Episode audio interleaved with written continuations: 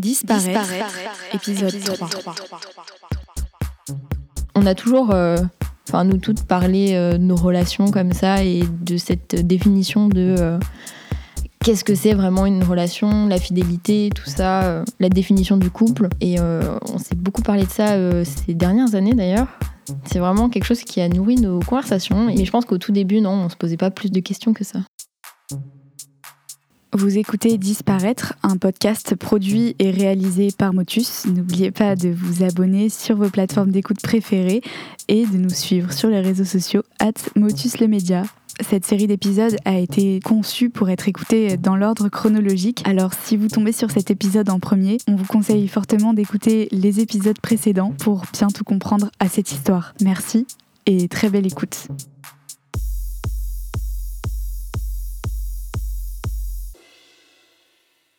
Qu'est-ce qu'on pensait à ce moment-là? Est-ce qu'on discutait de l'infidélité? Est-ce qu'on en parlait? Pendant qu'on en parlait, c'était vraiment euh, du délire, euh, des anecdotes, euh, on passe du bon moment et tout. Aussi parce que voilà, c'est une relation particulière que tu as vue avec lui et du coup, enfin, moi j'ai arrêté de me poser des questions depuis des années entre guillemets. Que vaut l'amour? Je veux dire par là, quel prix faut-il payer pour qu'il existe? Pour se faire croire qu'il existe? Peut-on payer le prix d'un amour avec un autre amour Après le premier baiser, j'ai commencé à penser à ces questions-là. Elles m'ont taraudé. C'est là que j'ai compris une chose assez importante sur l'amour. Ce qu'il est, ce qu'il doit être. C'est avant tout une affaire de choix. Ce qu'on décide de poursuivre, d'abandonner, là où on s'accroche ou quand on laisse tomber. Et au risque de vous décevoir, non, je crois pas qu'il y ait de bonnes ou de mauvaises réponses. Euh, Votre relation, même je pense que vous deux, pour euh, tous les deux, c'était pas clair, que c'était plus ou moins relation libre, mais est-ce que c'était acté, j'en sais rien. Je sais pas si ça m'a choqué ou pas, mais du coup, pour moi, t'étais tellement dans l'envie d'explorer que je me suis dit, bon, bah, elle fait sa vie, quoi, elle expérimente, euh, il est sympa, euh, il a l'air de pas se prendre la tête, en plus, il est plus vieux, euh, voilà, ça change, ça change. Et après, euh, ouais, je m'en souviens que tu en parlais vraiment comme euh, un flirt avec qui tu sortais, t'étais parti à Disney, et qu'au fur et à mesure, lui, il était beaucoup plus à fond que toi. Tu me disais qu'il commençait à te Mm. dire un peu des, des mots d'affection. Je crois qu'il t'avait offert des fleurs même, et que toi, tu comprenais pas trop. Alors que tu te disais, mais pourquoi autant euh, tout ça Alors que Mhm. pour toi, c'était secondaire. C'était pas, enfin, c'était pas équivalent, quoi. C'est avant tout une affaire de choix. À ce moment précis de ma vie, j'étais coincée entre un amour moribond dont je redoutais l'agonie et la potentialité d'un autre dont je refusais la naissance. Je m'opposais catégoriquement à l'une ou l'autre des situations. En fait, pas étonnant que j'ai fini seule à un moment donné. D'aucuns diront que je l'ai bien mérité, finalement. Mon problème à ce moment-là, entre Jules et Raphaël, c'est que j'avais pas envie de faire de choix. Parce que, vous le savez aussi bien que moi, choisir, c'est renoncer. C'est vrai que je me posais pas forcément de questions par rapport à Jules. Parce que je me suis dit, c'est, c'est pas la première fois que vous étiez dans ce genre de, de problématique. Et je m'étais pas posé plus de questions parce que au tout début de cette relation, bah, je me rendais pas compte que c'était une relation. C'était vraiment euh, pas très sérieux. Et c'est vraiment après coup, mais vraiment plusieurs années après, qu'on s'est rendu compte de l'importance de tout ça. Et, en fait, c'est juste venu euh, d'un coup comme ça et ça a explosé. J'essaie de me rappeler ce que je pouvais bien ressentir à l'intérieur. Mais j'avais tout verrouillé. Pas moyen de me souvenir. Raphaël me plaisait, me faisait rire, d'accord, mais j'avais dépassé une limite. J'avais ouvert une porte en l'embrassant. Tout était allé trop vite. J'avais pas eu le temps de réfléchir. D'ailleurs, c'est souvent ce qui arrive avec l'amour. On ne pense plus, on sent. C'est déstabilisant parce que dans la vie, les émotions, c'est pas vraiment ce qui nous dirige. Parce qu'on apprend ça, à camoufler, à avancer avec sa tête, quitte à laisser ses tripes de côté. Alors je sais pas vraiment vous expliquer comment c'est possible que ce soit allé si vite, parce qu'au fond je suis sûre que si je le pensais pas, je le sentais. J'étais en train de tomber. De tomber dans l'amour, bien sûr.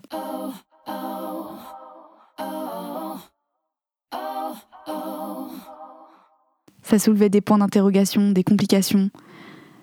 Et ça faisait chier, parce que ma route était bien droite jusque-là. Mon futur déambulait sous mes yeux, serein, tranquille.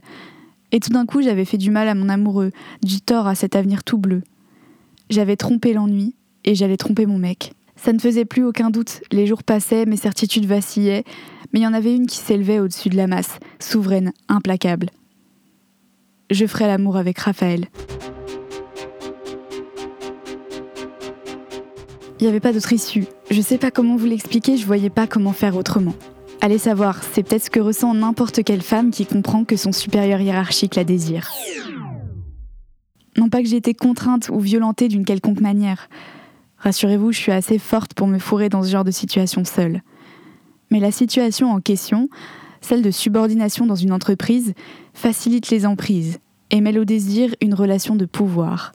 Le pouvoir, entre un homme qui le détient et une femme tout juste femme, c'est jamais super sain. Ça impliquait pour moi une certaine forme de vulnérabilité, quelque chose qui n'est pas encore le danger, mais qui en comporte la possibilité. Je crois que ça méritait un petit aparté. Ça va vous sembler étrange, mais à ce moment-là, j'ai cru bon de prévenir Jules. Un jour, on avait commandé McDo. On allait regarder une série, il était beau, et je l'aimais, et puis de nulle part, la phrase est tombée dans la pièce.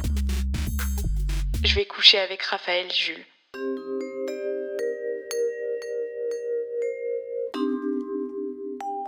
Je vous fais pas un dessin de sa tête à ce moment-là.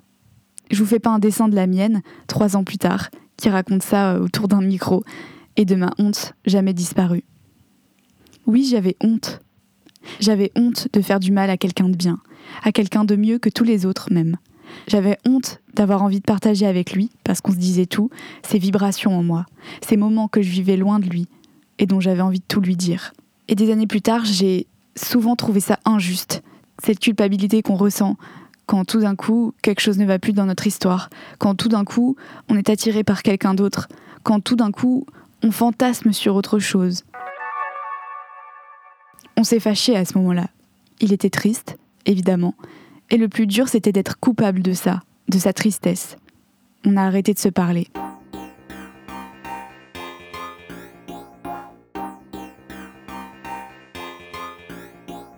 J'ai pensé alors à pourquoi je continuais à parler à Raphaël, pourquoi j'arrêtais pas les frais. Et puis j'ai pas trouvé de réponse qui me satisfaisait. Tout était brouillon. La seule chose claire dans ma tête, je continuais, avec l'espoir que la quête finirait par se finir, que la routine serait finalement brisée, que la vie pourrait reprendre son cours après cette faille dans la matrice. Je me suis promis à moi-même de réparer tout ce que j'étais en train de briser. Je le ferai. Seulement après.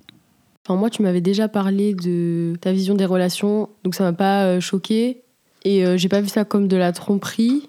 On voyait plus le truc en mode euh, ok, bah du coup, on a déjà parlé de relations libres et tout. Bah du coup, c'est le moment d'expérimenter, genre vraiment, maintenant qu'on a posé les mots dessus.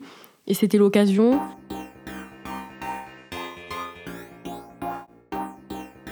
Un soir, j'étais ivre.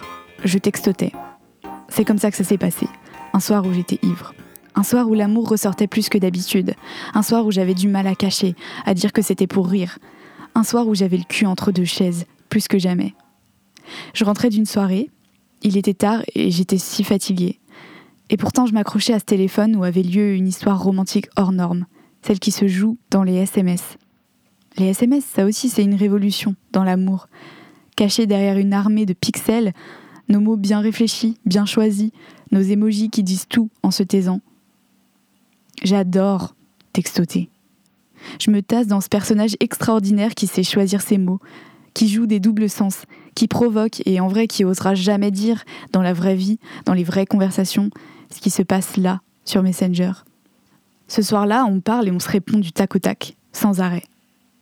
Dans un élan un peu provocateur, et aussi parce que je sens qu'un trou d'air va se former dans la conversation et mettre fin au rythme effréné de nos échanges, je lui propose tout d'un coup T'as qu'à venir chez moi, on continuera la fête. Il est presque deux heures. Je suis persuadée qu'il viendra pas. Je dis ça parce que j'aime m'entendre dire ça. Parce que les gens dans les films et les séries, ils diraient ça. Parce que je me sens puissante, vorace, vitale. Je dis ça pour voir comment il réagira, comment il répondra à ça. Mais le truc, c'est que ce soir-là, Raphaël est plus fort que moi. Il décide de venir, lui qui habite de l'autre côté de Paris. En plein milieu de la nuit, il décide de prendre sa voiture et de traverser la banlieue jusqu'à moi. Jusqu'au dernier moment, j'ai cru qu'il allait pas le faire. Je me suis dit qu'il me faisait marcher. Mais non, deux heures plus tard, Le temps pour moi de ranger en catastrophe mon appart qui avait la gueule de Fukushima après l'explosion, de me parfumer à outrance et de penser à Jules avec le poids du monde, de la famille, du bonheur sur les épaules. Deux heures plus tard, il est arrivé avec sa voiture d'adulte, sa veste d'adulte, ses gestes d'adulte qui ont fini de me séduire. Il m'a demandé d'ouvrir le parking que j'utilise jamais pour y garer sa voiture. J'ai trouvé ça incroyable parce que moi j'ai pas de voiture. Quelqu'un venait de se garer dans mon parking. Ensuite, je l'ai accueilli, un peu gauche. Je lui ai dit bonjour en lui faisant la bise, alors que c'était la nuit et qu'on se faisait plus la bise. Il était aussi gêné que moi, et j'ai décidé de faire semblant de maîtriser la situation. C'était étrange de l'observer au milieu de mon décor familier. Je me rendais compte de tout ce qui allait pas, les photos défraîchies, euh, les traces de dentifrice sur le miroir de la salle de bain. Mais il n'y avait pas que ça. Il ne collait pas dans le décor parce que j'avais trop vu Jules entre ses murs. Parce qu'avec Raphaël, tout ressemblait à de la triche. Parce qu'il n'était pas le bienvenu avant même d'arriver. C'est dur ça. Être longtemps avec quelqu'un, c'est aussi exclure les possibilités que quelqu'un d'autre prenne la place de façon légitime. C'est aussi avoir l'impression de rater dès qu'on tente quelque chose d'autre. A beaucoup parlé, assis sur mon canapé. On s'est dit toutes ces choses de nous. La nuit les rendait plus profondes, plus complices. Vous savez, c'est ce genre de grande conversation qu'on n'a jamais en pleine journée. Il m'a parlé de ses ex, deux ex. J'ai pas eu de pansement au cœur quand il me parlait d'elle, de l'amour qu'il avait eu pour elle. Je me suis dit bêtement que, bah voilà, je l'aimais pas, puisque j'étais pas jalouse. Il ne m'appartenait pas. C'est pour ça que rien n'était lourd, que tout était léger. Mais ça voulait dire que, que je l'aimais pas, hein Alors, je me suis demandé si je pouvais l'aimer différemment, si je me posais la question à ce moment-là, alors c'est que je connaissais déjà la réponse. Je priais pour que d'autres me tombent dessus. Je veux dire des réponses fausses à la fausse question. En fait, t'étais en mode je me prends pas la tête et en même temps tu te prenais la tête sur des détails et moi je comprenais pas, tu vois. Genre, euh, il t'avait proposé d'aller manger, non, ouais, d'aller boire un verre ou je sais pas quoi. Et tu lui as dit, ouais, mais du coup, on va pas manger. Et il t'a dit, bah pourquoi? Enfin, on peut manger, tu vois, au bar, ils servent à manger. Et tu lui as dit, j'aime pas manger. Parce que t'avais peur de manger en face de lui, Oh, t'avais peur d'être mal à l'aise et tout. Bon, et au final, t'as fini par vomir, donc je pense que c'était pas une, une meilleure idée. On n'a pas fait l'amour. Si c'est ce que vous attendiez, je vous le dis tout de suite. Il était trop tard, on avait trop discuté. Si je me souviens bien, je me suis endormie. Je me suis endormie aussi, je crois, pour voir ce qu'il ferait. En vrai, je me résignais pas à faire le premier pas, le premier pas vers l'abîme. Il s'est endormi aussi, il a rien fait. J'étais rassurée, j'avais pas encore sombré. Et en même temps, ça me laissait encore le choix, le fameux choix. Je pouvais reculer, encore, c'était possible. Encore. J'ai tenté de reparler à Jules. Il était en colère. Sa colère était tellement juste, tellement légitime, qu'elle faisait encore plus mal. Je lui ai dit qu'on n'avait pas fait l'amour. Il a cru que l'affaire était close. Il me manquait tellement que j'ai pas démenti. J'hésitais de plus en plus. Quel prix étais-je prête à payer pour cette histoire de blague? Et pourtant, je pouvais pas arrêter de le voir. Il y avait le travail, il y avait ces journées entières que nous étions obligés de passer côte à côte, ces sourires que j'arrivais pas à réprimer. Mon comportement a commencé à changer au fur et à mesure de mon malaise, du fait que je me débattais avec mes décisions, en me donnant l'illusion d'un contrôle que je n'avais plus du tout, guidé par les jours, par l'instant. Je soufflais le chaud et le froid au gré de mes hésitations, je devenais froide, impulsive. Je me sentais comme un monstre, et en vrai j'en devenais un. Puisque Jules souffrait, Raphaël devait souffrir aussi, et je pensais que toutes ces souffrances apaiseraient peut-être la mienne.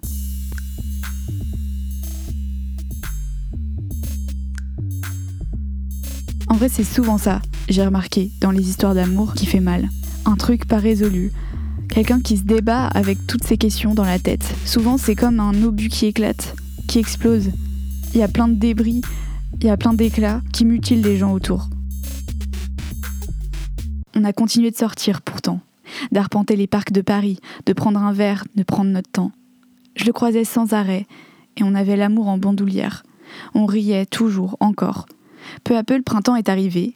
Et le printemps, comme vous savez, ça fait exploser tout ça. Les sensations, les couleurs, les bourgeons des fleurs, les nous qui ne s'avouent pas. Un soir, il m'a proposé de sortir près du pont Alexandre III. Il m'a demandé s'il pouvait dormir chez moi. J'ai accepté. On a passé une belle soirée. On a marché jusqu'à la Tour Eiffel. Ce que ça peut rendre atrocement banal, la niaiserie qui nous prend des fois. Je déteste ce quartier de la Tour Eiffel. Les berges y sont désertes. Il n'y a que des touristes qui ont l'air de se nourrir de photos Instagram. Enfin bref, on est rentré chez moi en silence, cette fois. J'allais vers la sentence, mais aussi vers le plaisir. J'étais prise au piège dans cette contradiction ridicule. On a fait l'amour au petit matin. J'aurais envie de raconter comme c'était doux et précieux comme moment, mais ça l'était pas. Tout allait trop vite, trop nerveusement. Nos gestes étaient précipités. En vrai, c'était nul. On l'a senti tous les deux. Il est parti en catastrophe après ça.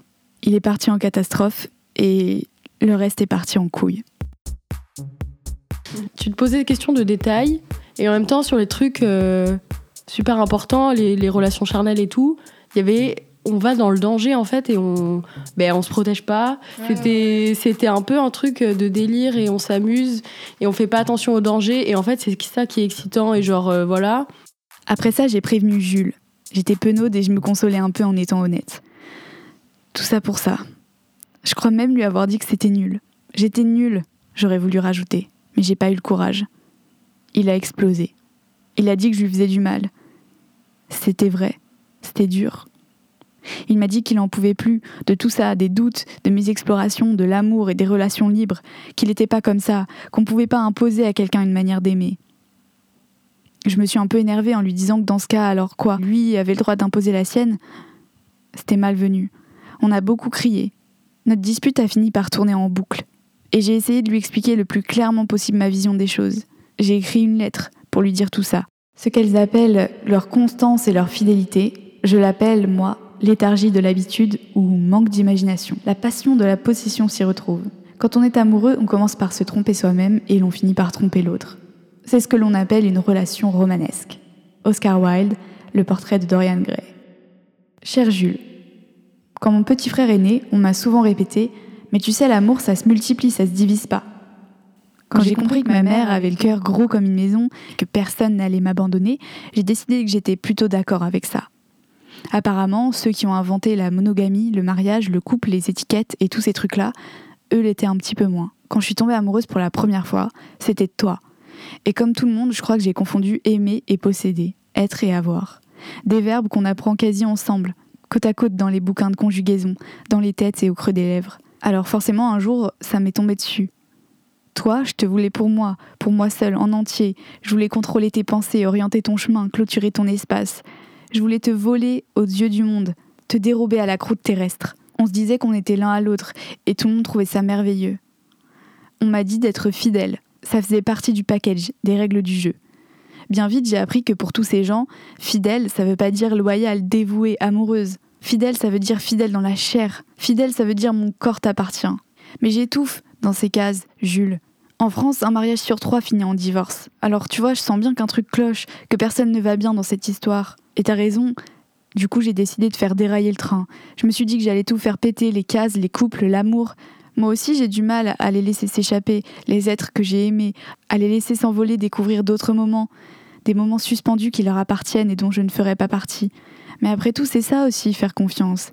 C'est ça aussi, aimer. Aimer juste pour être heureux du bonheur de l'autre, des autres. Ça fait du bien de plus avoir de tiroirs où ranger les rencontres, les gens qui sont de passage et puis ceux qui restent, ceux qu'on aime très fort et ceux avec qui on s'est juste bien amusé. Moi j'en ai trop vu pour y croire, Jules. De couples qui croient se protéger en restant vierges de la vie qui tourne autour et qui ne doit pas les tâcher, et puis qui se bouffent le cœur et l'âme, qui se détestent à trop s'être aimés, qui sont usés à force de se regarder. Je te promets de vouloir ça pour toi aussi. J'ai jamais voulu te faire de mal, je suis désolée et je te demande pardon.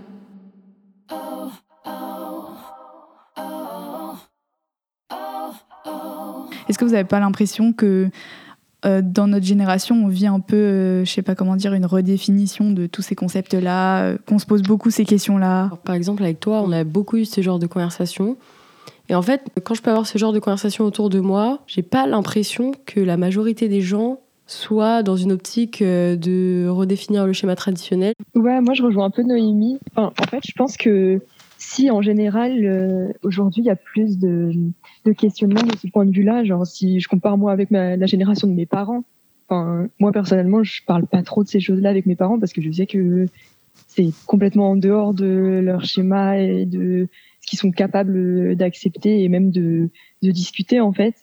Donc je pense que oui, à notre âge, enfin notre génération maintenant, on a plus tendance à se poser des questions. Par contre, je rejoins Noémie que c'est hyper difficile de trouver des espaces, des bulles avec des gens qui sont capables d'en discuter et qui et qui se braquent pas en fait. Je sais pas si vraiment notre génération en parle plus ou expérimente plus. On voit de plus en plus en fait au quotidien des exemples de, de schémas euh, nouveaux en fait. Et je pense que c'est ça qui amène euh, les gens à se poser de plus en plus de questions. Bah, en fait, c'est assez intéressant parce qu'effectivement, nous, on a un petit peu notre bulle euh, où on parle de tout ça et on parle de toutes nos expériences. Et ça, c'est super intéressant parce qu'on n'a pas du tout la même vision de l'amour et du couple rien que nous cinq. je prends mon exemple personnel, mais tu vois, par exemple, moi, toutes ces histoires de euh, relations libres, des choses comme ça, je les comprends. Je juge absolument personne et je comprends que ça puisse marcher, mais je sais très bien que moi, personnellement, moi, je pourrais pas. Mm. Et c'est pas quelque chose que j'envisage. Et dans ma tête, j'ai le schéma traditionnel et parce que c'est ça que je veux. Enfin, c'est vraiment, euh, je me suis posé plein de questions et c'est vraiment ça qui me correspond le plus. Mais par contre, j'ai eu la chance par, euh, par des rencontres, euh, même avec des discussions avec vous, de, de voir d'autres perspectives et, et, de voir que bah il n'y a pas que ça et que ça marche pas forcément pour tout le monde. Mais au moins, je pense que la parole se libère un peu plus. J'espère que ça ira dans ce sens-là. Ça n'a pas forcément changé au cours du temps. Je pense qu'il y a toujours eu des gens qui se sont posés des questions dessus mais qu'aujourd'hui notre génération c'est peut-être plus accepté parce que les gens en parlent plus et qu'il y a plus de moyens d'en parler. Moi personnellement, je me suis toujours posé beaucoup de questions dessus et j'ai de la chance aussi d'avoir plein de gens autour de moi euh, qui s'intéressent à ça. Et rien qu'en m'intéressant à ça, j'ai pu voir beaucoup de vidéos, euh, de médias, enfin partout, de gens qui en parlaient. Mais je pense qu'à l'époque, genre de nos grands-parents, c'était pas du tout le cas et que c'était pas la norme. Et du coup, euh, les gens se disaient, bah non, je suis pas dans la normalité, quoi. Et qu'en plus, bah à l'époque, forcément, où les gens étaient un peu plus, je pense, dépendants, enfin les femmes, disons, était un peu plus dépendante des hommes, alors qu'aujourd'hui, euh, on nous montre largement plus de formes euh, aussi euh, de relations différentes. Relation libre, déjà, c'est un terme qui est énorme, tellement large et que personnellement j'ai pu expérimenter pas mal de relations différentes et qu'elles n'ont jamais été pareilles et que limite poser un mot dessus c'est limite impossible quoi parce que tu sais pas comment te positionner parce que personne n'est pareil mm. et que limite euh, j'ai l'impression que c'est un peu pour l'instant en tout cas à mon âge une recherche et que je sais pas encore si euh, j'aurai un truc qui me correspondrait ou alors c'est juste chaque relation bah elle sera à vivre comme ça et pas de telle sorte tu vois je croyais vraiment à tout ça à l'époque j'y croyais dur comme fer aujourd'hui mon opinion est un peu différente il y a des choses qui ratent aussi il y a des choix à faire là-dedans et surtout il y a le respect celui de ne pas imposer des normes qui étouffent au nom d'une liberté nouvelle. C'est exactement l'inverse de ce qu'on voudrait faire. Il y aurait encore tant de choses à dire sur toutes ces réflexions, mais il faut que j'aille au bout de mon histoire, au bout de celle que j'ai décidé de vous raconter. Parce qu'ensuite, les choses sont devenues la réalité. Plus de théorie, plus de réflexion. Juste la vie, d'un coup, qui donne des claques, qui apparaît après avoir disparu.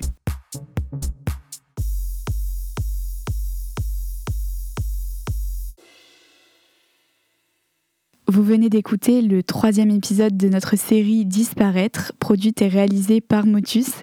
Si jamais cette série vous plaît, n'hésitez pas à vous abonner sur vos plateformes préférées, à nous noter sur Spotify et Apple Podcast, à parler du podcast autour de vous et à nous rejoindre sur les réseaux sociaux at Motus le média. À la semaine prochaine pour la suite de nos aventures. À bientôt!